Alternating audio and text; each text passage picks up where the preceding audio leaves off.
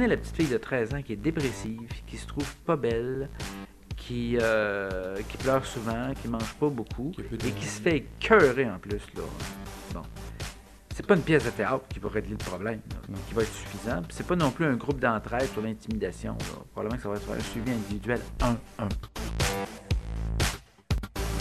On n'offre pas un service éducatif pour soulager l'enseignant. On offre un service éducatif parce qu'on croit que l'enfant a plus de chances de réussir dans ce milieu-là. Sans ça, on tombe dans l'approche éloignée de moi ce calice. On n'a pas besoin d'avoir un diagnostic pour aider un enfant. Marie mange pas beaucoup, elle pleure, elle se sent pas bien. Est-ce que vous viendrez l'idée de dire ça va prendre absolument un diagnostic de psychiatre pour être en mesure de l'aider? Voyons? J'ai des jeunes qui se valorisent en intimidant les autres. J'en ai des jeunes qui sont victimes. C'est victimes, c'est vraiment pas drôle. J'en ai d'autres qui sont observateurs. Mais j'en ai un quatrième groupe.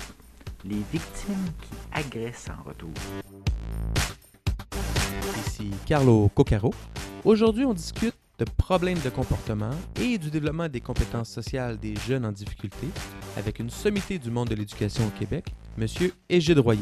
Alors, il est psychologue et professeur associé à l'Université Laval en adaptation scolaire à la Faculté des sciences de la gestion, mais il est aussi et surtout père de quatre enfants, dont des triplés. Alors, ça fait plus de 35 ans qu'il travaille sur la question de la prévention de l'échec et de l'abandon scolaire et de l'intervention en classe aussi pour prévenir les problèmes de comportement. Et on l'a rencontré suite à la publication de son ouvrage qui s'appelle Problèmes émotifs et comportementaux à l'école, petite encyclopédie de l'enseignant efficace. On aborde avec lui différents sujets qui touchent directement les familles et les parents. L'intimidation, les classes spéciales, le redoublement, la surmédication des jeunes aussi, et plus encore. Alors sur ce, je vous dis bonne écoute.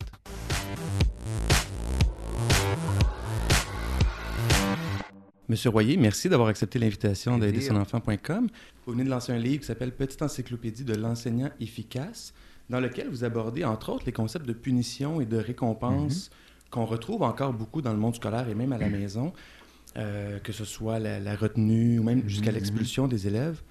Est-ce que ça fonctionne, ces modes d'intervention-là? Traditionnellement, la punition a toujours été quelque chose, ou une forme d'intervention qui, par rapport à des jeunes qui manifestaient entre autres des comportements agressifs, était peut-être le premier réflexe qu'on avait. Et on parle maintenant davantage d'arrêt d'agir. Si Steve est en train de frapper euh, Jean, euh, Steve, on ne frappe pas, il y a un arrêt d'agir.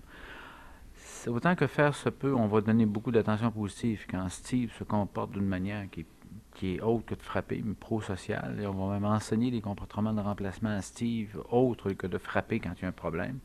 Donc, l'idée, c'est de pas uniquement. On parle plus d'arrêt d'agir que de punition présentement. Et de toute façon, la punition en sens psychologique, c'est une conséquence qui vient diminuer la fréquence qu'un comportement se reproduise.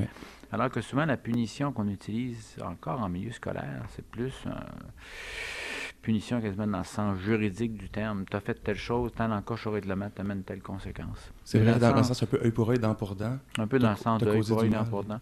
Donc, normalement, il va davantage pour un arrêt d'agir, enseignement de comportement de remplacement et attention positive à ce qu'on va avoir comme comportement. Ça, c'est comme une intervention universelle, là, qui est la, la base, le plancher sur lequel on s'appuie pour être capable d'intervenir de, première ligne, du moins. Comme on s'adresse beaucoup à des parents avec aidersonenfant.com, des comportements violents ou des mauvais comportements, ça peut aussi survenir à la maison. Concrètement, c'est quoi quel type d'attention positive on peut avoir avec notre enfant? Parce que des fois, c'est challengeant comme parent. Ça dépend de l'âge. Ça dépend de l'âge que vous parlez. Vous faites Disons, à euh, quel âge? Euh, 10 ans. Un jeune de 10 ans, normalement, vous avez déjà un bon bout que, de fait avec le jeune au niveau de l'enseignement de certains, ou même les modèles que vous donnez comme adulte par rapport au comportement. Mhm. Mais si vous avez un enfant de 10 ans qui, euh, on parle, on parle prendre un comportement agressif, insulte ou dit des gros mots à sa, à sa sœur, là, que je ne répéterai pas, mais quelque chose de vraiment, euh, vraiment méchant, euh, la première intervention, c'est, on l'appelle Steve encore, Steve, on dit pas ce type de commentaire-là. Regarde, retourne dans ta chambre, peut-être un 4-5 minutes pour y réfléchir. Par la suite, on va, on va, on va, on va s'en parler. Il faut avoir une forme d'arrêt d'agir, quelque chose qui suit le Une séparation avec. Et puis à un moment donné, si vous regardez avec votre fils, dit, comment ça se fait que ça me surprend que tu utilises ce mot-là avec ta sœur. Ah, elle m'a fait telle affaire, telle affaire. Mais la prochaine fois que ta sœur t'as- fera quelque chose vraiment qui te déplaît, c'est quoi qu'on pourrait faire euh, autrement que ça? Et euh, l'idée d'avoir un comportement de remplacement. Normalement, le gros bon sens s'applique. Là. Et Mhm. ce, que je veux dire par là, c'est que par rapport à des comportements qui sont des pertes, on perd patience, on, on dirait en langage québécois, on saute une coche un peu au point de vue d'humeur, là. On peut tout simplement ignorer. Mais si j'ai un comportement qui vraiment été agressif envers mon frère, ma soeur ou un autre ou un autre enfant, là, ça prend un arrêt d'agir, puis il faut vraiment donner une piste sur ce quoi qu'on va avoir comme autre comportement. Pas juste dire c'est pas beau de faire ça, là. Il faut normalement être capable de le faire autrement. Puis pour les parents comme moi qui parfois ont toute une charge émotive, hein, quand c'est les enfants des autres, on a une forme de neutralité qui nous aide à interagir des fois mieux, ou ce que sans le bagage émotif de, de- de colère qu'on peut avoir. Oui, un truc ou un... Moi, le truc que j'ai que je veux partager, mais qui, Mhm. qui a la valeur qu'il a, là, c'est... euh, je ferais quoi si c'était mon neveu, ma Ah oui, nièce on, on ou- peut le- on peut le- éloigner un peu un point de vue affectif Ouais, dans ouais. le sens. Là. On peut le voir comme ça. On peut aussi, quand on est capable de le faire, respirer par le nez trois ou quatre fois, ou demander à son conjoint, à sa conjointe, regardez, il vient de faire ça. Mhm. J'aime mieux respirer par le nez. Pourrais-tu aller le voir pour lui dire que. Vous savez, juste, pour- ça peut peut-être intéresser vos auditeurs. Moi, je suis le père de quatre enfants. Les cadets sont des triplés. Wow. Et je suis déjà grand-père 12 fois. Là. Donc, on se comprend, là, comme point de vue enfant, là, je le fais professionnellement, là, mais j'ai une grande famille moi-même. Mhm. Et je regarde, entre autres, mes quatre enfants élever leurs propres enfants. Et euh, il y a certaines situations qu'on peut ignorer et reprendre un petit peu plus tard en disant Coudon, je t'écoutais l'autre fois dire telle affaire ou faire telle chose. Là. Je on pourrait le faire autrement. Mais si c'est vraiment un comportement qui peut être dangereux le moindrement ou carrément excessif à votre jugement, ben non, c'est un arrêt d'agir qu'on va faire. Et si on est trop pris émotivement pour le faire, on peut tout demander au conjoint. Ou respirer par le nez un peu avant de le faire. Pour éviter les débordements. euh, Parce que si on se met. Parce que si on. Comment je dirais Si, entre guillemets, on, on réagit aussi émotivement, là, on n'est pas calme, c'est que l'enfant va réagir davantage au ton qu'on a pris qu'au contenu de ce qu'on lui vrai. Ça, rationnellement, ça se dit bien. là, sur, le, voilà. sur le coup, là, personne n'est parfait. Et euh, qu- quand les enfants ont des, des grands problèmes, selon le, par exemple selon l'école, des grands problèmes de comportement, est-ce que ça arrive souvent que l'enfant va avoir des grands problèmes de comportement à l'école, mais qu'à la maison, tout va super bien? On voit, on voit de tout. Il y a le- on peut avoir un peu, d'une certaine manière, la totale. Vous avez un grand gars de 11 ans. euh, tout ce que ses parents demandent, c'est non, c'est non, c'est non. Euh, même le coucher, le coucher le soir, c'est une entreprise. Le prof d'éducation physique se plaint, le prof titulaire se plaint, le prof d'art se plaint, il y a même des voisins qui se plaignent. Ça, là, c'est la totale. Mais c'est plutôt rare, ça, malgré tout. Ce qu'on va voir, c'est qu'on peut avoir des jeunes qui, à la maison, sont plus durs à vivre pour ceux qui arrivent à l'école. Tout est. euh, Tout est beau. ah, ça me surprend, votre enfant, il me semble que dans ma classe, il va très bien. Ou on a l'inverse aussi. Ou on a des choses qui sont spécifiques à certains contextes. Un jeune peut être en difficulté d'apprentissage, peut avoir des comportements. euh, lire, lui, c'est pas son affaire. Là, puis en cinquième année. Il peut avoir des comportements dérangeants en classe qu'il n'aura absolument pas lorsqu'il joue euh, défenseur droit dans l'équipe de hockey euh, de son coin. L'idée, quand on parlait d'analyse fonctionnelle, c'est d'essayer de voir dans quel contexte ça se produit, puis c'est qu'est-ce que ça y donne de faire ça. Là. OK. C'est comme Ouais, l'enfant. les- Écoutez, le plus simple, c'est un enfant de 5 ans qui fait une crise au centre d'achat pour avoir une bébelle. là. C'est quoi la fonction du comportement? C'est d'être capable de suffisamment être désagréable pour que le parent laisse aller et achète le jouet en question. Ouais, tout à fait. Mais ça, c'est relativement simple. Mais Ça- ça, c'est plus compliqué. Ça transcende beaucoup votre livre aussi, cette notion-là de, des difficultés ou des troubles de comportement que les enfants peuvent vivre se manifeste souvent comme une conséquence à quelque chose et non comme un état d'être de l'enfant qui veut être méchant ou désagréable. Dans le, dans le plus simple des. euh, dans l'explication la plus simple qu'on peut donner, si on prend un enfant de 8-9 ans, pendant que je prends un jeune, un jeune vraiment qui a des difficultés importantes de comportement à l'école, il ne suit pas les consignes, puis il, y, a, quelque chose qui est là dans la récréation, toujours lui dans le- là-dedans. Soit que le jeune n'a pas eu l'occasion d'apprendre comment se comporter dans cette situation-là, soit que le jeune est anxieux, puis se sent mal, puis il n'est pas capable vraiment de faire de quoi qu'il aurait appris pour se faire des amis, mais il n'est pas capable de le faire. Soit qu'il ne l'a pas appris, ou soit qu'il est vraiment anxieux. Et dans ce cadre-là, en tout cas dans les deux possibilités, la troisième étant qu'objectivement, on voit ça des fois dans des jeunes qui intimident les autres, Mhm. il sait qu'il pourrait se conduire autrement, puis ça fait son affaire de se conduire comme ça. Là.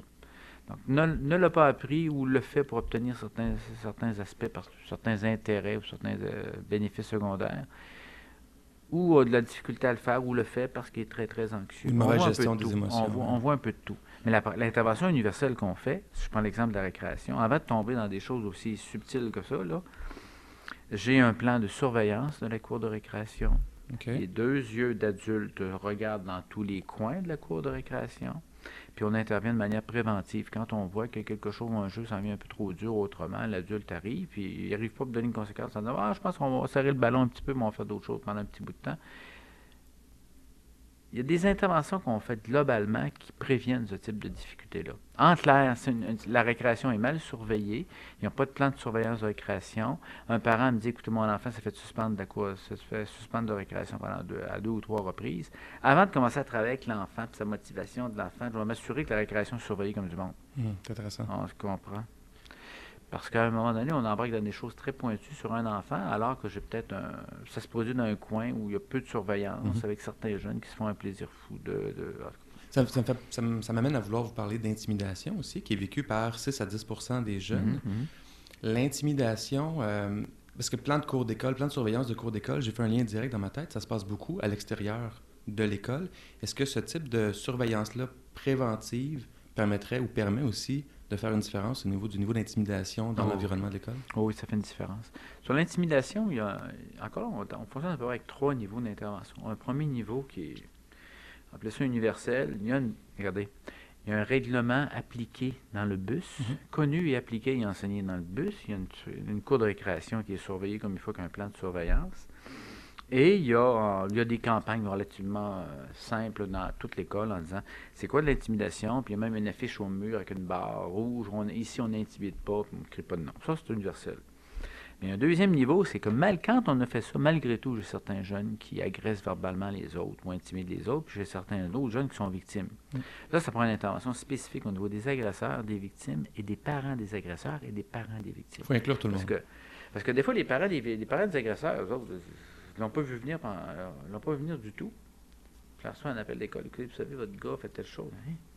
Donc ça, il- et là, c'est pas l'idée de trouver un coupable, c'est l'idée que d'enseigner d'autres choses à l'agresseur, puis d'enseigner aussi à la victime d'être en mesure d'autres manières de se comporter pour être capable d'éviter de, se mettre en situation, mais surtout d'être capable de réagir de manière convenable. Je- comme, comme parent, je crois beaucoup à outiller mes enfants. Puis si mes enfants arrivaient, moi j'ai trois garçons d'âge primaire encore, mais si mes enfants arrivaient, ou quand ils arrivent en me disant Ah, tel ami n'a pas été gentil avec moi, ou ça se répète un petit peu, je veux outiller mes enfants. Quel conseil vous, vous me donneriez pour mieux outiller mes enfants? donnez-moi un groupe d'âge.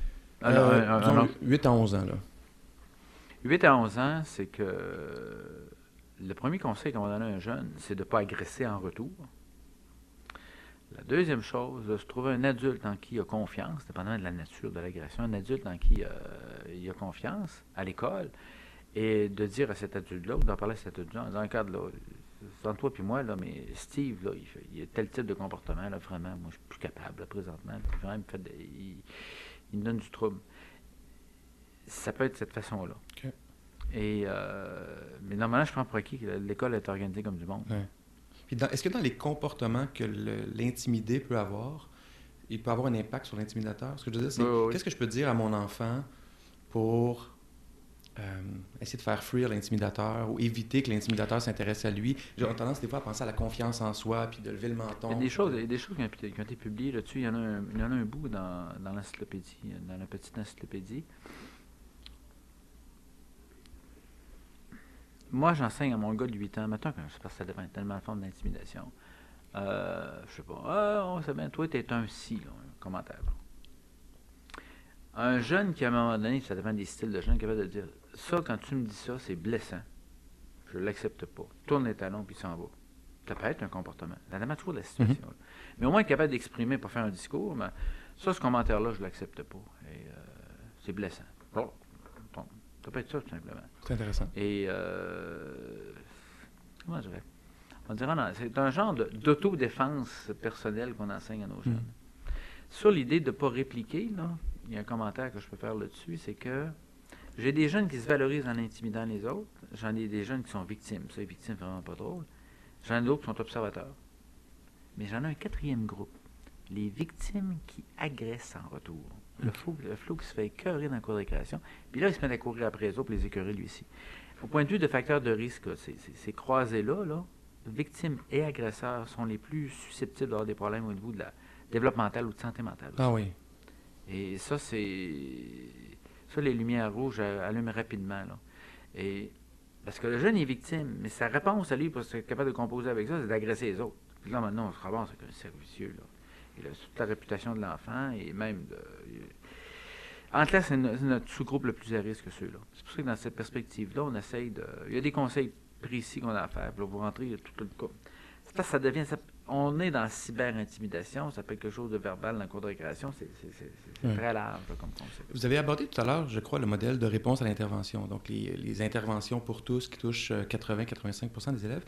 Dans votre livre, euh, on voit via, euh, via les, les méta-analyses que le, la- euh, le RAI, réponse à l'intervention, est extrêmement efficace en contexte scolaire, que ce soit pour, ATI a sorti quelque chose d'impressionnant comme euh, grandeur d'effet, oui. et, et que ce soit pour l'enseignement aux élèves qui ont une dyslexie dysorthographie ou pour les Lecture, comportements, Pourquoi est-ce que c'est si efficace comme approche? Parce qu'on entend beaucoup parler dans les commissions scolaires du Québec, appliqué différemment d'un milieu à... Oui, c'est ça, plus ou moins différemment d'un milieu C'est que- mais... L'intervention devient une forme d'évaluation. Regardez, moi, vous êtes directeur d'école, vous êtes directrice d'école, puis à un moment donné, on se retrouve dans, un, euh, on se retrouve dans une école. Vous faites, que certains problèmes d'intimidation. Vous faites venir une pièce de théâtre, vous faites venir euh, sur l'intimidation, vous faites une campagne, euh, une campagne, une semaine sur l'intimidation. Vous avez des activités en classe d'information. Ce que vous pouvez vous dire que normalement, 80 pour 85-90% de vos jeunes, ça va faire, ça va faire l'effet. Mais le fait d'avoir fait cette intervention-là, d'abord, Mhm. Fait ressortir clairement ceux pour qui ce n'était pas suffisant. Ah, c'est intéressant. Et là, après ça, vous, là, vous tombez avec euh, peut-être un- votre 15% pour qui ce n'est pas suffisant. Et là, ben, vous intervenez directement sur certains jeunes qui agressent de manière répétitive, certaines victimes répétitives. Et là, malgré tout ça, il reste un petit noyau de jeunes où là, vous dites c'est vraiment dans une situation grave de comportement. Ils se valorisent eux autres en agressant, en faisant mal aux autres. Et là, la pièce de théâtre, elle ne sera pas suffisante. Mm. Puis la semaine, elle ne sera pas suffisante. Et même une activité de sous-groupe avec des, elle ne sera pas suffisante non plus. Ça peut prendre carrément, même dans certains cas au secondaire, ça peut être même un suivi qui relève carrément de la santé mentale. Et au niveau des. Au niveau de, écoutez, prenez la petite fille de 13 ans qui est dépressive, qui se trouve pas belle, qui, euh, qui pleure souvent, qui mange pas beaucoup, Qui et qui se fait écœurer en plus. Là. Bon. C'est pas une pièce de théâtre qui va régler le problème, là, qui va être suffisant. C'est pas non plus un groupe d'entraide sur l'intimidation. Probablement que ça va être un suivi individuel 1-1. C'est efficace parce que ça évite de confondre. là, Ça permet de focuser les énergies aux bons endroits, oui, mais le problème, c'est que dans plusieurs domaines, la lecture, ça s'en vient moins pire, là, mais dans plusieurs domaines, les trois niveaux de la, pyramide, là, c'est- tout est mélangé. Regardez le nombre de, regardez le pourcentage d'enfants mis sous médication au Québec, vous allez comprendre qu'il Ah y a des bouts de la pyramide qui ne fonctionnent pas. Là. Tout à fait. Certains groupes d'âge, on a le triple de la médication au Québec comparativement à de la moyenne canadienne. Ça m'amène à parler de TDAH. Dans votre euh, livre, vous avez un tableau sur l'incidence du TDAH par rapport au mois de naissance de l'enfant. C'est fascinant parce qu'on se rend compte à quel point il y a un, euh, élément environnemental au diagnostic du TDAH. Euh, Peut-être expliquer un peu c'est pour qu'est-ce qui explique le fait que les enfants nés à une certaine date ont plus de diagnostics de TDAH. Puis après ça, comment est-ce qu'on pourrait prévenir cette situation-là? on pourrait dire, excusez l'expression, c'est répliqué selon. On l'a pour les États-Unis, on l'a pour la Mm. Finlande, on l'a pour d'autres. C'est qu'on se retrouve dans une situation où on confond, surtout chez les plus jeunes. Je ne suis pas rendu à 14-15 ans, c'est une autre affaire, mais chez les plus jeunes, on confond maturité et euh, TDAH. ou- Donc, ce qui fait que prenez 1000 jeunes euh, venus au monde de 6 ans, de 5 ans, maintenant de 6 ans, venus au monde le 1er janvier, prenez 1000 jeunes venus au monde toujours de 6 ans, mais le 31 décembre, et mettez-les dans le même amphithéâtre, là, sur les- la moyenne de niveau d'attention, surtout si c'est des gars, vous allez avoir un écart important. Et là, c'est pas, une- c'est pas un trouble pathologique, ça, là. là. C'est véritablement une situation où j'ai des professionnels, des enseignants, entre autres, qui confondent. L'autre élément, il y a une grille sur le sommeil dans la petite encyclopédie. Bon, je ne sais pas si vous, que vous avez des enfants, vous savez très bien que si vous couchez, vos enfants se couchent à 10h30, 11h le soir, euh, le lendemain matin, sur une tâche impliquant un niveau d'attention, ce ne sera pas fort fort. Non. Et dans ce cadre-là, encore là, on peut confondre. Comme, écoutez, j'ai des écoles qui disent, oui, nos jeunes ont de la difficulté à se concentrer. Ils ont enlevé la récréation de l'après-midi. 20% des écoles au Québec, avant que le ministre intervienne. Ben là, vous me dites, là, on va commencer par mettre de l'activité physique, on va vérifier si le jeune dort. On va faire attention que s'il est du mois du, du 29 septembre, Ouais. c'est possible que dans la moyenne des jeunes de ce groupe-là, compte tenu de l'âge, on va éviter de confondre. Oui, parce qu'il y a un an de moins que le jeune né Ah oui. le 1er Et octobre. en Ontario, hein. c'est encore plus. En Ontario ou en, en Finlande, Finlande, l'exemple que je donnais, mais l'Ontario, comme ça aussi, c'est le 30 c'est l'année civile pour rentrer à l'école. Ok. Pas le 30 septembre, c'est le 30 jusqu'au 31 décembre. Donc ça, c'est normal, c'est développementalement normal que. Et, euh, mais là... Mais comme parent, on fait quoi? Notre enfant est peut-être un peu plus immature, il est en classe, il est moins attentif ou il est moins euh, réceptif, disons, aux consignes de la classe. Mais on le sait qu'il on- comme parent, on a l'impression que c'est plus de l'immaturité qu'un trouble d'attention. Le- L'intervenant scolaire, l'enseignant, pense le contraire ou aimerait avoir un, mot- suivi parental ou un- la médication. On fait quoi? Vous pouvez toujours donner un coup de main à un, en- un en- On peut enseigner l'attention, mais il faut tenir compte, entre autres, du niveau développemental. Je vais vous donner un exemple. C'est un, peu- pittoresque, là. Quand nos triplés ont eu leur cours, leur cours de conduite, avez-vous déjà imaginé partir trois fois de suite avec votre auto avec trois chauffeurs différents? Et une des choses qu'on leur disait, on- il fallait leur enseigner à être attentifs au volant. Parce qu'ils prennent le volant et ils regardent partout. Ouais, ouais. On enseigne à un jeune conducteur comment être attentif à la route. Vous êtes d'accord avec moi? Ça s'enseigne. Ben, on peut enseigner aussi l'attention en contexte de classe à un jeune. Mais toujours, en, ça se fait, dans dit, mais ça se fait dans- en tenant compte de l'âge du jeune. Mhm. Prenez, il ne viendra pas l'idée qu'un enfant, vous dites, bon, là, moi, j'ai décrété que l'entraînement à la propreté chez un enfant, c'est à un an, trois mois. Là, vous venez de décider ça, là. Mais est-ce que c'est possible qu'un enfant d'un an, un mois, et d'un enfant d'un mois, cinq mois, je veux dire, il y a une variabilité là-dedans. là. Ouais. C'est vraiment une situation où on va tenir compte du niveau de maturation. Et ça, c'est c'est pas une question d'âge, c'est une question de différence individuelle. Mais si j'ai un enseignant ou un adulte ou un intervenant scolaire qui voit du déficit d'attention partout, là, on est dans le trouble. Et- mais ça se passe beaucoup, vous l'avez dit, au secondaire. Jusqu'à 14-15% des jeunes sont médicamentés pour un trouble d'attention Ah oui, au puis il y a une surreprésentation des garçons aussi. Là, vous me dites, là, en tout cas, c'est comme la date de naissance. Est-ce que le fait d'avoir un Y dans son euh, Dans son cariotype là, est, un, fait- est un- risque, un facteur de risque en soi? Là. Faudra, on pourra jaser là-dessus aussi.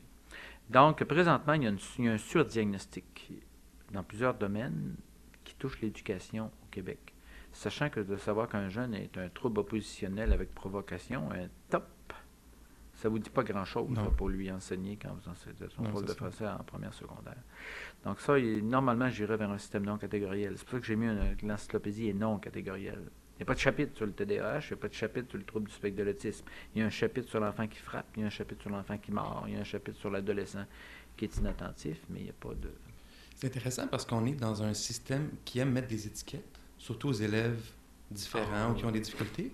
Et dans le même tableau des bonnes pratiques qui ont un impact positif sur la réussite scolaire, le fait de ne pas mettre d'étiquette. C'est- troublant. Hein? Pourquoi, troublant pourquoi? on aurait tendance à penser intuitivement, si on ne sait pas que l'élève a un bras cassé, on ne pourra pas l'aider. Donc, ne sait Oui, pas c'est l'élève- genre de modèle médical, Oui. mais... euh, c'est c'est de là dont on parle, j'imagine, C'est ça. le Le problème, c'est que les étiquettes, ou le, on dirait en anglais des labels, proviennent du fait que pour financer les commissions scolaires, on a, ident- on a besoin d'identifier un certain nombre de, de- de- de diagnostics. Là. Mhm. L'autre élément, c'est que les conventions collectives des enseignants donnent un, un poids supérieur à un enfant qui a, un, diagnostic. Dans les ratios. Par exemple, j'ai un trouble du spectre de l'autisme, le ratio d'élèves change. Là. Mais euh, la perception qu'on a, puis c'est même la position officielle de l'ordre des psychologues là-dessus, on n'a pas besoin d'avoir un diagnostic pour aider un enfant. Ouais. Marie mange pas beaucoup, elle pleure, elle se sent pas bien. Viendrait, il viendrait- Est-ce que vous viendrez l'idée de dire ça va prendre absolument un diagnostic de psychiatre pour être en mesure de l'aider? Voyons. Non. C'est toujours les trois niveaux de la pyramide. Vous commencez à avoir une intervention comme ça, vous supportez. Là, si jamais vous voyez que rien fonctionne, on ira vers du médical, mais pas tout de suite. Je comprends. Euh, on a vu disparaître tranquillement, en tout cas moins, euh, moins nommer les classes spéciales dans le système scolaire québécois depuis 10-15 ans. En même temps, on a souvent les syndicats ou les enseignants parler d'intégration sauvage euh, des élèves en difficulté pour prôner un retour à la classe spéciale. Vous en pensez quoi de la classe spéciale pour aider les élèves en difficulté? Classe spécialisée de qualité, je pense aux jeunes en difficulté de comportement. Ça, il y a une plus-value d'ailleurs. Il y a un chapitre dans l'encyclopédie là-dessus. Néanmoins, euh, on a un problème structurel au Québec. J'ai des écoles privées qui font une forme de sélection, surtout au niveau des jeunes en difficulté de comportement, il n'y en a pas beaucoup dans le privé. Mhm. Vous avez des écoles à projet particulier qui font une forme de sélection aussi. Donc là, votre classe ordinaire n'est plus plus rien d'ordinaire, est surreprésentée au niveau des jeunes en difficulté, entre autres en difficulté de comportement. Donc c'est une tâche qui est ingrate, inégale par rapport aux tâches de l'enseignant qui enseigne en ski études, ou en je ne sais pas trop quoi. Là. Mhm. Et là, c'est comme si le fait qu'on fait de la sélection plus haut va nous obliger à sortir des jeunes de classe ordinaire pour les mettre en classe spécialisée pour soulager l'enseignant. Or, on n'offre pas un service éducatif pour soulager l'enseignant. On offre un service éducatif parce qu'on croit que l'enfant a plus de chances de réussir dans ce milieu-là. Sans ça, on tombe dans l'approche éloigné de moi ce calice. Oui, c'est ça. Ouais.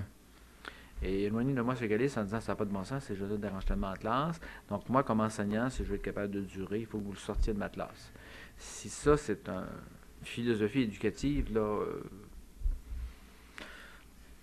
Il faut, penser à l'élève en premier et non dire on offre. Moi, j'ai souvent dit, on- on dit aux parents, oui, on offre des services à l'élève, regardez, on le met dans une classe spéciale, mais c'est souvent un prétexte pour dire qu'on fait quelque chose pour l'élève, Ouais, alors que ouais. dans la réalité, c'est dans la Avant- classe Avant de régulière. recommander comme professionnel qu'un jeune en difficulté de comportement va aller en classe spécialisée, là, j'y pense sérieusement. Ah. Un, il faut que la classe soit exceptionnelle et que l'objectif dans la classe spécialisée soit le retour en classe ordinaire, ce qu'on voit pratiquement jamais. là. Exactement. Ma dernière question, le redoublement. Un peu de la même façon, on a abandonné tranquillement l'idée du redoublement. Euh, certains parents prônent le redoublement pour éviter qu'il y ait des élèves peut-être en grande difficulté dans les classes. D'autres ne veulent pas de redoublement pour leur enfant. Qu'est-ce que les études disent sur le redoublement? Principe général, le redoublement, c'est une mesure qui est très peu efficace, même inefficace, même négative, là, au niveau de la réussite Ah scolaire. le problème qu'on a, c'est que si, on appelle ça dans le métier train and hope, euh, le jeune est en deuxième année, on va le monter en troisième, puis on va, on va espérer. Ce que je veux dire, c'est que doubler a peu d'impact, mais monter avec un retard scolaire, si vous n'avez pas le soutien en orthopédagogie, Mhm. mm type de mesure, voilà. En troisième année, il y a un niveau de lecture de première, puis rendu en sixième année, il y a un niveau de lecture de troisième année. Se croiser les doigts n'est pas suffisant. Il faut quand même l'aider quand on le fait. L'espoir, là. Il faut vraiment être capable. Mais lecture devient, demeure, même pour les gens en difficulté de comportement, la lecture est quelque chose de fondamental. C'est un retard de lecture, particulièrement ce qu'on observe chez les gars, entre autres, ça pose des sérieux problèmes. Monsieur Royer, merci beaucoup. Ça fait plaisir. Voilà, j'espère que vous avez apprécié. Un merci spécial à M. Égide Royer qui a accordé à aidersonenfant.com cette entrevue lors du 44e congrès de l'Institut des troubles d'apprentissage qui avait lieu à Montréal en mars dernier. Si vous appréciez la balado, partagez dans vos réseaux euh, de façon à ce que d'autres parents puissent bénéficier de ces conseils concrets prodigués par les experts qu'on rencontre. Et je vous encourage à vous abonner à nos chaînes euh, iTunes et Google Play et à suivre ce qu'on fait sur aidersonenfant.com pour accéder à toutes nos nouveautés. Merci tout le monde, à bientôt.